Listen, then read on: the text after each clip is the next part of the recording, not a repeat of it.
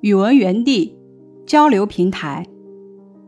交流平台的学习目标是掌握一种阅读方法。咱们在阅读文章的时候，要注意从所读的内容想开去，读懂文章内容，从内容联想到更多，并且联系自己的生活经验想开去，再结合学过的课文、课外阅读的文章或者是书籍展开交流。比方说，咱们可以由《落花生》这篇文章想到一些人生道理，从一读书想到自己读书的方法和经验，从《伊索寓言》中的故事获得某些感悟。咱们先阅读交流平台，以两篇精读课文为例，了解在阅读相关内容时可以进行联想。想开去的方向有很多，然后联系自己的阅读经验进行交流。交流的内容呢，可以是人生道理，也可以是读书的方法和经验，或者是某些感悟。接下来是一些交流事例的展示部分。读圆明园的毁灭时，在了解圆明园昔日的辉煌后，我联想到圆明园众星拱月的布局。风格各异的建筑和珍贵的历史文物，在了解圆明园被毁灭的经过后，我深感惋惜和愤怒。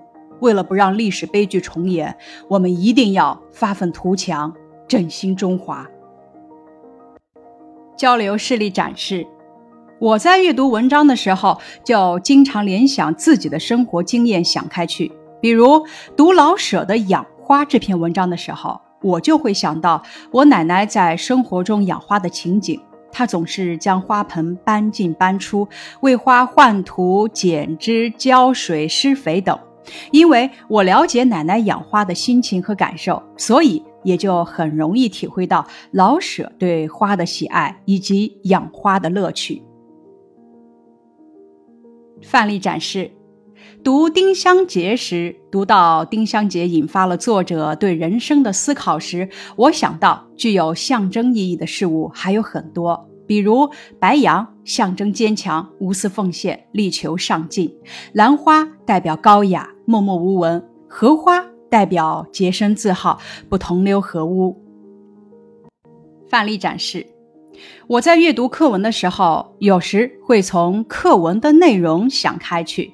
比如我在读《泊船瓜洲》这首思乡诗时，就会想到《静夜思》《九月九日忆山东兄弟》《长相思》等其他思乡的古诗词，这样我就会对《泊船瓜洲》这首诗表达的思乡之情有更深的理解了。范例展示。读到草原中主客相聚与惜别的内容时，我会联想到生活中与别人相聚和惜别的情景，与作者产生共鸣，从而加深对课文思想感情的理解。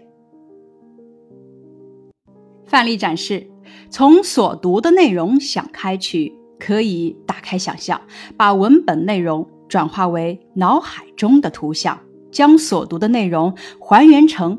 画面的内容，比方说，在阅读《草原》这篇文章的第一自然段时，就可以把文字内容想象成画面，感受草原的美丽。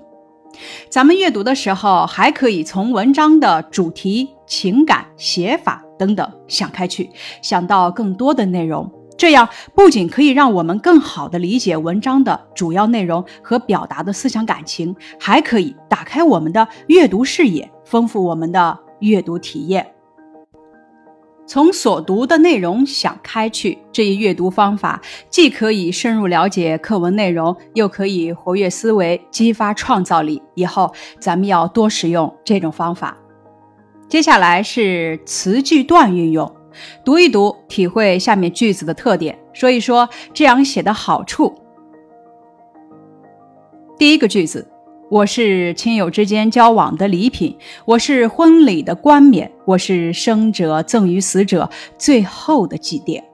第二句，漓江的水真静啊，静的让你感觉不到它在流动；漓江的水真清啊，清的可以看见江底的沙石。漓江的水真绿啊，绿的仿佛那是一块无瑕的翡翠。第三句，花开了，就像睡醒了似的，鸟飞了，就像在天上逛似的；虫子叫了，就像在说话似的。以上三个句子呢，都是排比句，都有以下特点：第一个特点，一组不少于三句；第二个特点，每个句子结构相似，字数基本相同；第三点，每个句子的意思相关。排比句读起来朗朗上口，富有节奏感，能够突出所写对象的特点，充分表达作者的感情。什么是排比句？排比句就是把结构相同或相似、内容密切相关的三个或者三个以上的短句或句子排列起来，用排比说理，可以收到条理分明的效果。用排比抒情，节奏和谐，显得感情洋溢；用排比叙事写景，能够使层次清楚，描写细腻。接下来是本题的答案示例：排比句的特点，一是一组不少于三句；二是各个句子的结构相似，甚至字数都基本相同，读起来朗朗上口，富有节奏感；三是每个句子的意义相关。好处。第一个写出了花的功用，条理清晰，节奏和谐，形象生动，突出了花对人类的无私奉献，语言富有节奏感。第二句将漓江水静、清、绿的特点描写的细致入微，层次清楚，形象生动，充分表达了作者对漓江的赞美和喜爱，读起来朗朗上口。第三句。突出了园字中的景物都富有生命力的特点。作者运用排比的修辞方法，把花开、鸟飞、虫鸣写得有声有色，表达了作者对祖父的园子的喜爱和对童年生活的怀念之情。接下来一题，读下面的句子，再说说分号的用法。第一句。我在原野上摇曳，使原野风光更加旖旎；我在清风中呼吸，使清风芬芳馥郁。我微睡时，黑夜星空的千万颗亮晶晶的眼睛对我查看；我醒来时，白昼的那只硕大无朋的独眼向我凝视。第二句，太阳晒着地面，有些地区吸收的热量多，那里的空气就比较热。有些地区吸收的热量少，那里的空气就比较冷。空气有冷有热，才能流动，成为风。咱们首先认真读上面两个句子，找出句子中的分号，然后把被分号隔开的句子进行对比。咱们分析这些句子之间是什么关系，这样咱们就了解分号的用法了。比方说，第一段话中的前一部分。我在原野上摇曳，使原野风光更加旖旎。分号，我在清风中呼吸，使清风芬芳馥郁。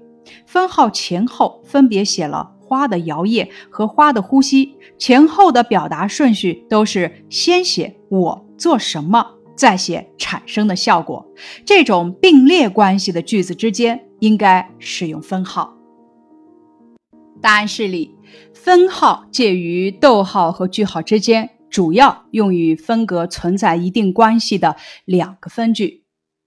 第一点，分号最常用在表示并列的分句之间。比方说，咱们刚刚讲的第一段话的第一句，分号前后分别写了花的摇曳、花的呼吸；第二句，分号前后分别写了我微睡时和我醒来时天空的情形。这些表示并列的句子之间应该使用分号。第二点，分号使句子层次清晰。如果把第二段话的分号换成句号或者逗号，那么就会影响段落意思的表达。总结一下分号的用法：一、用于复句内部并列分句之间的停顿；二、用于分行列举的各项之间。接下来一题，你注意过路牌吗？我们可以借助拼音认识地名。咱们首先观察两种不同的路牌，了解蓝色的是街道上的路牌，绿色的是高速公路上的路牌。然后咱们自由拼读，拼出地名，再交流地名的拼音的拼写规则，都是大写字母。有的拼音中间分开，有的是连在一起的。对于特指某一地方的，就是专名。比方说，固谢、北服要作为词语连写。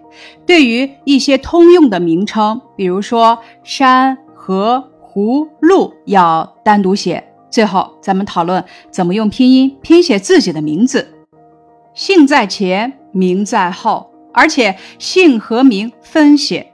姓和名中间的第一个字母必须大写，其余的字母一律小写连写。复姓和双字名字间既不空格，也不用半字连接线。接下来是日积月累部分，过故人庄。唐孟浩然，故人具鸡黍，邀我至田家。绿树村边合，青山郭外斜。开轩面场圃，把酒话桑麻。待到重阳日，还来就菊花。关于本诗的字词注释：过是拜访的意思。具是准备置办，鸡黍就是鸡和黄米饭，黍是黄米的意思。古代认为是上等的粮食。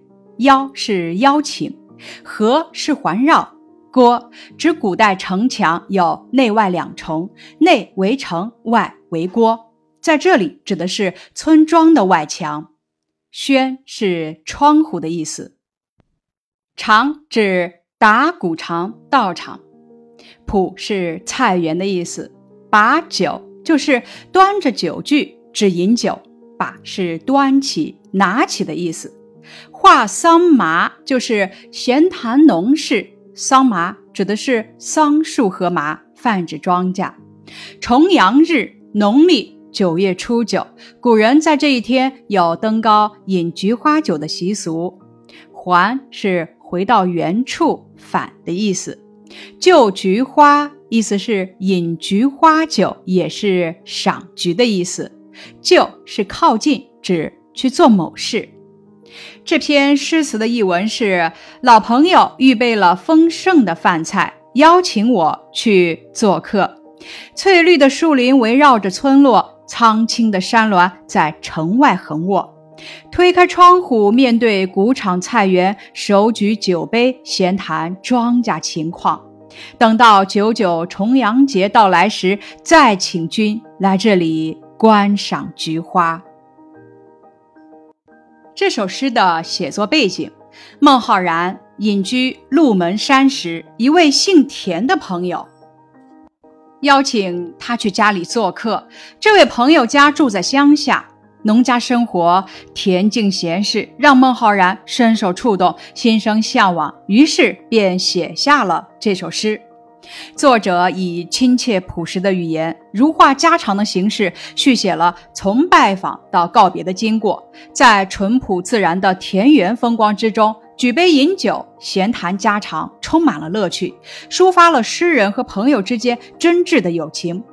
这首诗初看似乎平淡如水。细细品味，就像是一幅画着田园风光的中国画，将景事情完美的结合在一起。清水出芙蓉，天然去雕饰的美学情趣跃然纸上，具有强烈的艺术感染力。宋代文学家梅尧臣说：“壮男写之景，如在目前，含不尽之意，见于言外。”孟浩然的这首诗正具有这么一特点。淡如说话，毫无修饰雕琢痕迹，一语而尽，清纯之味却在其中。接下来是一则故事传说：孟浩然的朋友圈。孟浩然喜欢交朋友，孟浩然留下来的诗歌有两百多首，其中写他和朋友之间交往赠答的诗就有一百多首，占到他诗歌总量的一半。孟浩然与伟大诗人李白、杜甫均有交往。李白在《赠孟浩然》中说：“吾爱孟夫子，风流天下闻。”杜甫有“赋役襄阳孟浩然，青诗句句尽堪传”之句。王维和孟浩然之间的友情更是众所周知。王维曾将孟浩然的像绘制在颍州刺史亭内，称亭子为孟亭。王维小孟浩然十一岁，但是二人的理想和写作风格相似，被后世并称为“王孟”。个性不羁的孟浩然，就连离世也与好朋友有关。五十二岁那年，他的背上生了疽疮，都快痊愈了。好朋友王昌龄去看望他，他一高兴，竟忘了不能吃发物的医嘱，吃了鲜鱼。结果因为背上的毒疮发作而亡。以上是第一单元语文园地的学习内容，感谢你的收听。